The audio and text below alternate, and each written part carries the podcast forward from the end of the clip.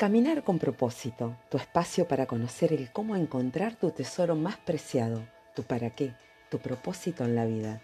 Soy Claudia Ferrara y mi propósito es que conectes tu habilidad con tu deseo y viceversa, tu deseo con tu habilidad. Tus habilidades están ahí, esperando para salir a la luz. Son como diamantes en bruto. Pueden diseñarse, te lo aseguro.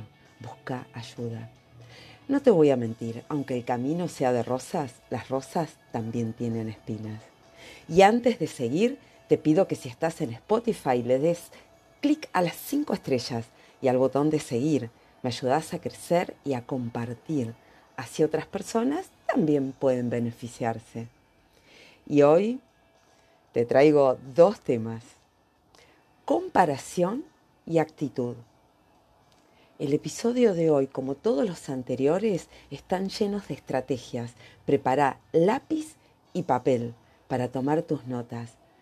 Comparación y actitud. Los enlazo porque en ocasiones, producto de la comparación con otro, dejamos de hacer lo que nos gusta, lo que deseamos.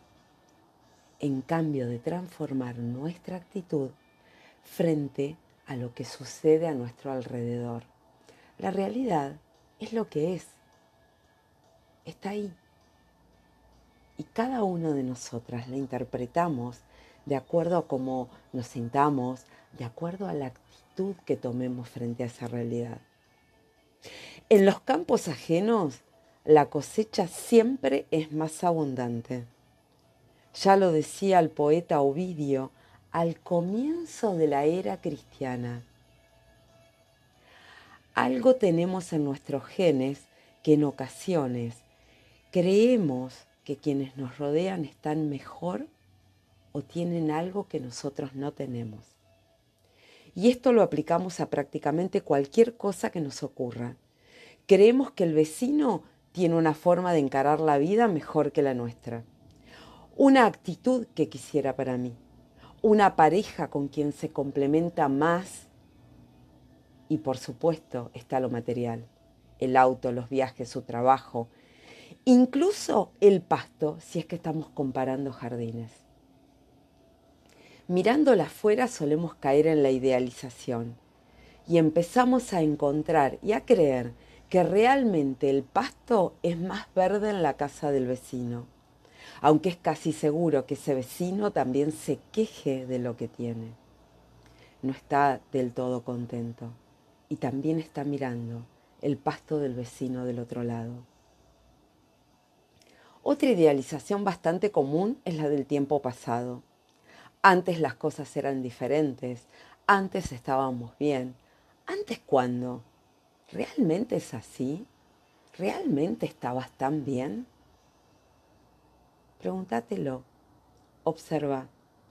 La comparación con su doble cara, como sucede con la felicidad de la que hablamos hace unos episodios atrás.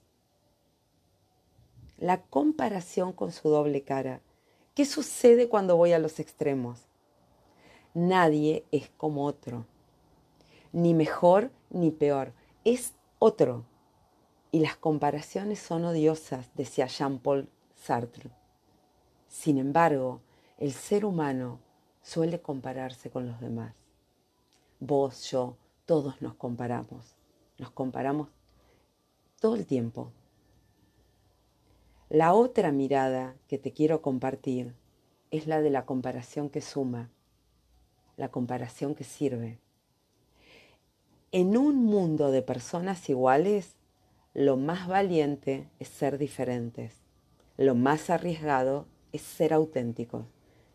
En lo personal, me gusta siempre ir un poco más allá en el análisis. ¿Cuándo es bueno compararse? Cuando quiero desarrollar una estrategia para mi negocio, voy a observar y a modelar a quien ha recorrido el camino y puede facilitar el mío. Comparo para crecer, comparo para facilitar, comparo para pasar a la acción. Para esto existen manuales, guías, con el fin de que de orientar a los principiantes para buscar buenas prácticas y también orientar a los expertos para que faciliten el trabajo. Y así te ayudan a obtener mejores resultados. Existe una práctica que sin requerir de grandes inversiones o esfuerzos nos pueden ayudar a identificar nuevas alternativas que enriquezcan nuestro plan de trabajo para obtener mejores resultados. Esa práctica puede ser la comparación. La práctica será buena cuando se sepa qué se compara. Por lo tanto, debemos tener claros ciertos parámetros desde los cuales medimos lo que hacemos, lo que podríamos hacer y si estamos en condiciones de hacerlo. Y aplica todo al deporte, a hablar en público, a un trabajo. La práctica em, de, de compararte va a ser buena cuando tengas en claro que estás creciendo y que estás sumando a tu desarrollo. Compararte para mejorar, no para castigarte.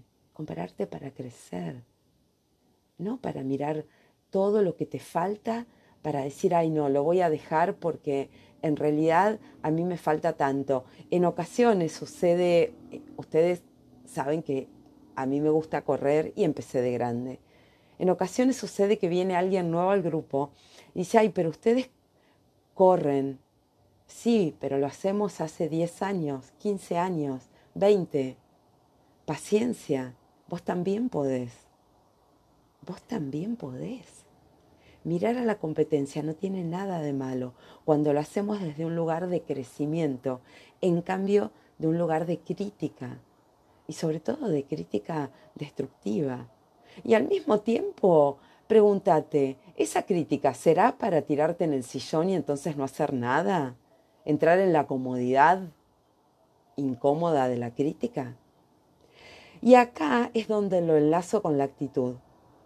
Cuando se habla de tener actitud, en realidad estamos hablando de tener un tipo de actitud específica. Ser una persona con actitud. ¿Qué actitud querés para vos? Y dice Víctor Cooper, experto en motivación que podés googlear si lo deseas. La actitud es la forma en la que hablamos, nos comportamos, pensamos hacia las personas que nos rodean. Por eso es muy importante trabajar tu actitud, tenerla trabajada. Se puede trabajar la actitud. Tu actitud te convierte en la persona excelente que sos o en la persona mediocre que podés llegar a ser. ¿Qué actitud querés para vos? También las actitudes facilitan y enriquecen la relación con los demás y nos permiten cultivar la resiliencia. La actitud es nuestra forma de ser. La podemos trabajar al 100%. La podés trabajar. Víctor Cooper tiene una fórmula que refleja la importancia de la actitud en una persona. Valor de la persona igual a conocimiento más habilidad por actitud. Si posees conocimientos, si posees habilidades y la actitud no es positiva, ni siquiera las vas a poder ver. Por eso a mí me gusta tanto trabajar con vos tus habilidades, porque tus habilidades están ahí, esperando a que las descubras. ¿Qué necesitas? Actitud, foco, una linterna para ver. Quizá te estés preguntando, ¿y cómo hago para trabajar mi actitud, tomar eh, la versión positiva de la comparación con todo lo que sucede a mi alrededor. Y acaban las estrategias. La buena noticia es que tu actitud depende de vos. En otros episodios hemos hablado eh, acerca de lo que está en tu ámbito de control. Esas cosas que vos sí podés modificar y que a veces te perdés por estar observando y tratando de modificar la actitud de los demás en cambio de la propia. Entonces, van las estrategias y un pequeño y potente ejercicio. Estas estrategias las tomé de Víctor Cooper, después agregó otras, pero me gustaron. Después comentame, ¿qué te parecieron? Me podés escribir a caminar o en arroba caminar en Instagram, comentame.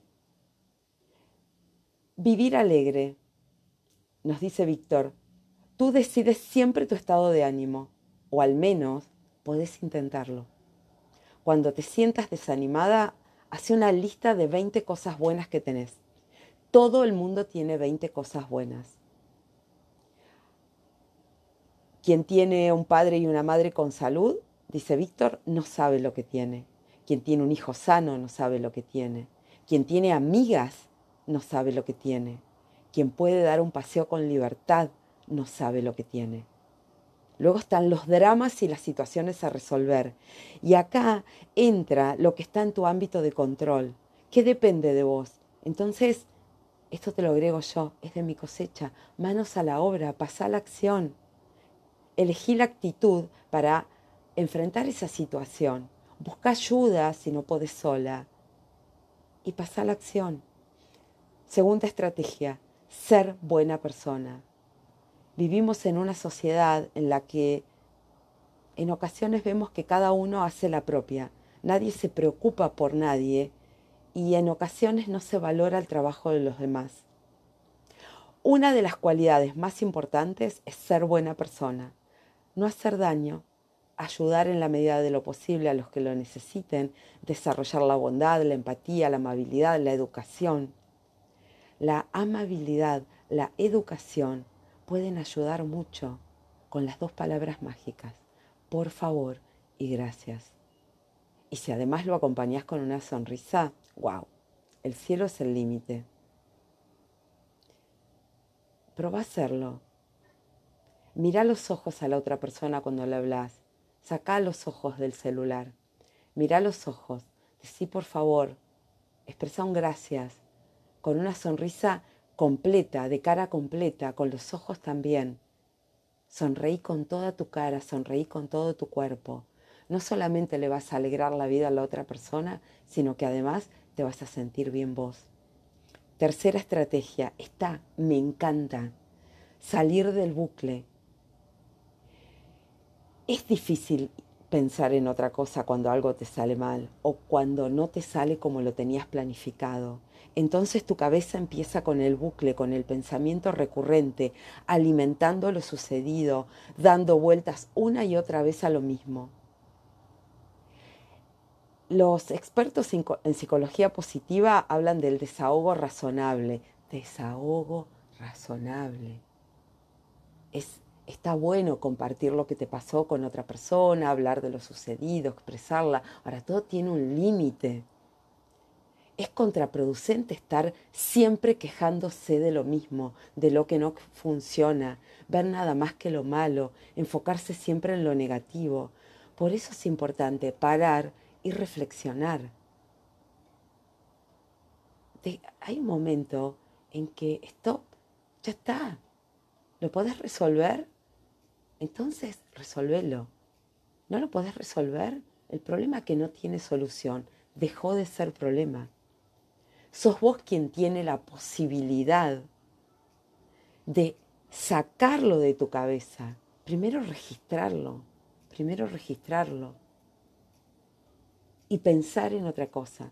Y vuelve el pensamiento, registrarlo, pensar en otra cosa. Y si no podés, busca ayuda. Te puedo asegurar salir del pensamiento bucle es lo mejor que te puede pasar. Cuarta estrategia, cuidar lo importante, ¿Y qué es lo importante? Wow. Si te paras a pensar, ¿qué es lo más importante en tu vida? Cuando le preguntas a alguien, ¿qué es lo más importante en tu vida? A mis padres, mis hermanos, mis hijos, mi pareja, amigos, los seres queridos. Ahora, cuando te preocupas, ¿de qué cosas te estás preocupando? Porque la planta que no regás, esa planta se muere. Lo mismo ocurre con las relaciones personales porque ¿cuáles son las cosas importantes? Cuando te juntas con tus amigas y tenés una conversación eh, que va pasando como solemos hacer las chicas de un lugar al otro y te reís y al rato entramos en algo serio y y al rato salimos hablando de algo que nos hace reír mucho y volvés a tu casa con ese, esa sensación de algo calentito en tu pecho. Ahora, esas relaciones hay que cultivarlas, dedicarles tiempo. La cotidianeidad, como le gusta decir a mi amiga Miriam, la cotidianeidad es lo que te da esa posibilidad de cultivar las relaciones. No valoramos lo que tenemos hasta que lo perdemos. Entonces, ¿qué es lo más importante? ¿Sabes lo que, qué es lo más importante en tu vida? ¿Cómo lo estás cultivando? Quinta estrategia, pasión e ilusión. Son dos cualidades fundamentales para desarrollar una buena actitud. Cuando pones pasión e ilusión en algo, lo vas a conseguir. Antes o después lo vas a conseguir. Cuando pones pasión e ilusión en algo, te va a salir mejor. Cuando pones pasión e ilusión en una relación, esa relación, aun cuando se acabe, para vos va a haber tenido un sentido, porque lo diste todo. Cuando pones pasión e ilusión en lo personal o en lo profesional, te sentís mejor. Sexta estrategia, sé agradecida. La gratitud te recarga de energía, aumenta tu autoestima, está relacionada con el bienestar físico y mental, te lleva a la felicidad, es el mejor antídoto contra la ira, la envidia, el resentimiento. Fueron seis estrategias y te prometí un ejercicio. Alex, Rovira tiene uno que me encanta y es acerca de la mente langosta. Cuando sos una persona con tendencia a la visión negativa de la realidad. Haz este ejercicio. Primera pregunta, ¿te quejas a menudo? Segunda pregunta, ¿soles tener conflictos con otras personas? Tercera, ¿ves las metas importantes difíciles de lograr? Si respondiste afirmativamente a una o más de estas preguntas, te recomiendo revisar tu actitud ante la vida. La mente de langosta es reversible mientras tu actitud ante la vida sea más plena y positiva. Recordá, la actitud se aprende. Y te agrego tres estrategias más. Empezá bien el día cuando decís, ay, hoy empecé con el pie derecho y todo me va a ir bien. ¿Qué pasa cuando empezás con el pie izquierdo? Vos tenés la posibilidad de modificarlo. Elegí para la primera mañana, elegí para la primera hora del día algo que te lleve un paso adelante, un paso adelante en tu crecimiento. Y eso que sea lo primero que hagas la otra estrategia. Y ya van, creo que, ocho. Recargate. Claro que los factores externos influyen. Entonces, en vez de prender la radio a la mañana, escucha un podcast y hace eso que te lleva un paso adelante. Escucha charlas de motivación. Juntate con personas que te hagan feliz.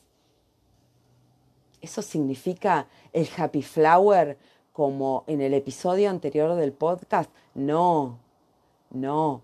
Actitud, actitud. Y ver las caras y los extremos. Actitud. Está en vos elegir lo que querés. Y la última, para tener una buena actitud sueña, soñar. Solo las personas con grandes sueños pueden lograr grandes cosas en la vida. Cuando soñás, tus esfuerzos se enfocan en lograr eso que, deseas. No importa si es grande o pequeño, ni si te parece extraño, tener un propósito es el primer paso para una gran actitud, que se va a reflejar en todos los aspectos de tu vida. Y los cambios no se dan de la noche a la mañana. Requieren modificar nuestro estilo de vida, la forma de ver el mundo. Cuanto antes empecemos, antes la sensación de bienestar va a ir en aumento. Ahora, ¿basta con soñar? No. Vas a elegir algo y vas a pasar a la acción. La persona que seas en cinco años depende de vos, de los libros que leas, de las personas con quien pases tu tiempo, los hábitos que adoptes, las comidas que comas, las conversaciones internas y externas que tengas. La Paul la posibilidad de realizar un sueño es lo que hace que la vida sea interesante. Lo ves colgado este cartel en una estación de servicio y decís, uy, qué bueno, y al rato te olvidaste. Te lavaste las manos, te fuiste, te olvidaste. ¿Cuáles son tus sueños? Recordá que el 50% de tu predisposición a la felicidad es genética. El otro 50% lo pones vos. ¿Qué elegís para vos? ¿Qué elegís para vos? Este episodio se lo dedico a mis amigas, con las que me río, con las que pasó súper buenos momentos. Y estamos en el... Cuando vas a escuchar este episodio en el momento que sea. Yo lo estoy grabando en el mes de la amistad. A ellas se lo dedico, porque cada vez que estoy con ellas me vuelvo con el corazón calentito. ¿Qué elegís para vos? Transforma tus sueños en realidad. ¿Cómo? Con los pies en la tierra, dejando volar tu imaginación. Te invito a un viaje. Te invito a diseñar tu propio GPS, el que te conduce al lugar que deseas. El destino lo pones vos. Aunque parezca magia, es real. Escribime a caminarconpropósito.com y te cuento cómo. Hay una herramienta absolutamente alucinante que te lleva al lugar al que deseas, de verdad, de verdad, con los pies en la tierra. ¿En qué punto te encontrás? Imagínate el momento en que la respuesta sea estoy donde necesito estar. Reinventarte es potenciar lo mejor que hay en vos, descubriendo lo bueno que tenés. Permitite brillar Reinventarte es conocerte, conectar con tu interior, es dejar de esperar a que las cosas sucedan, es dejar de esperar a lo que el destino disponga, es tomar una actitud activa frente a la vida, identificar lo que querés para vos, ir por ello con un plan. Te acompaño con herramientas, estrategias, recursos nuevos, con mi oreja especial para detectar las palabras mágicas, tus habilidades están ahí. Mi ojo especial para verlas, para ver en el medio del desorden.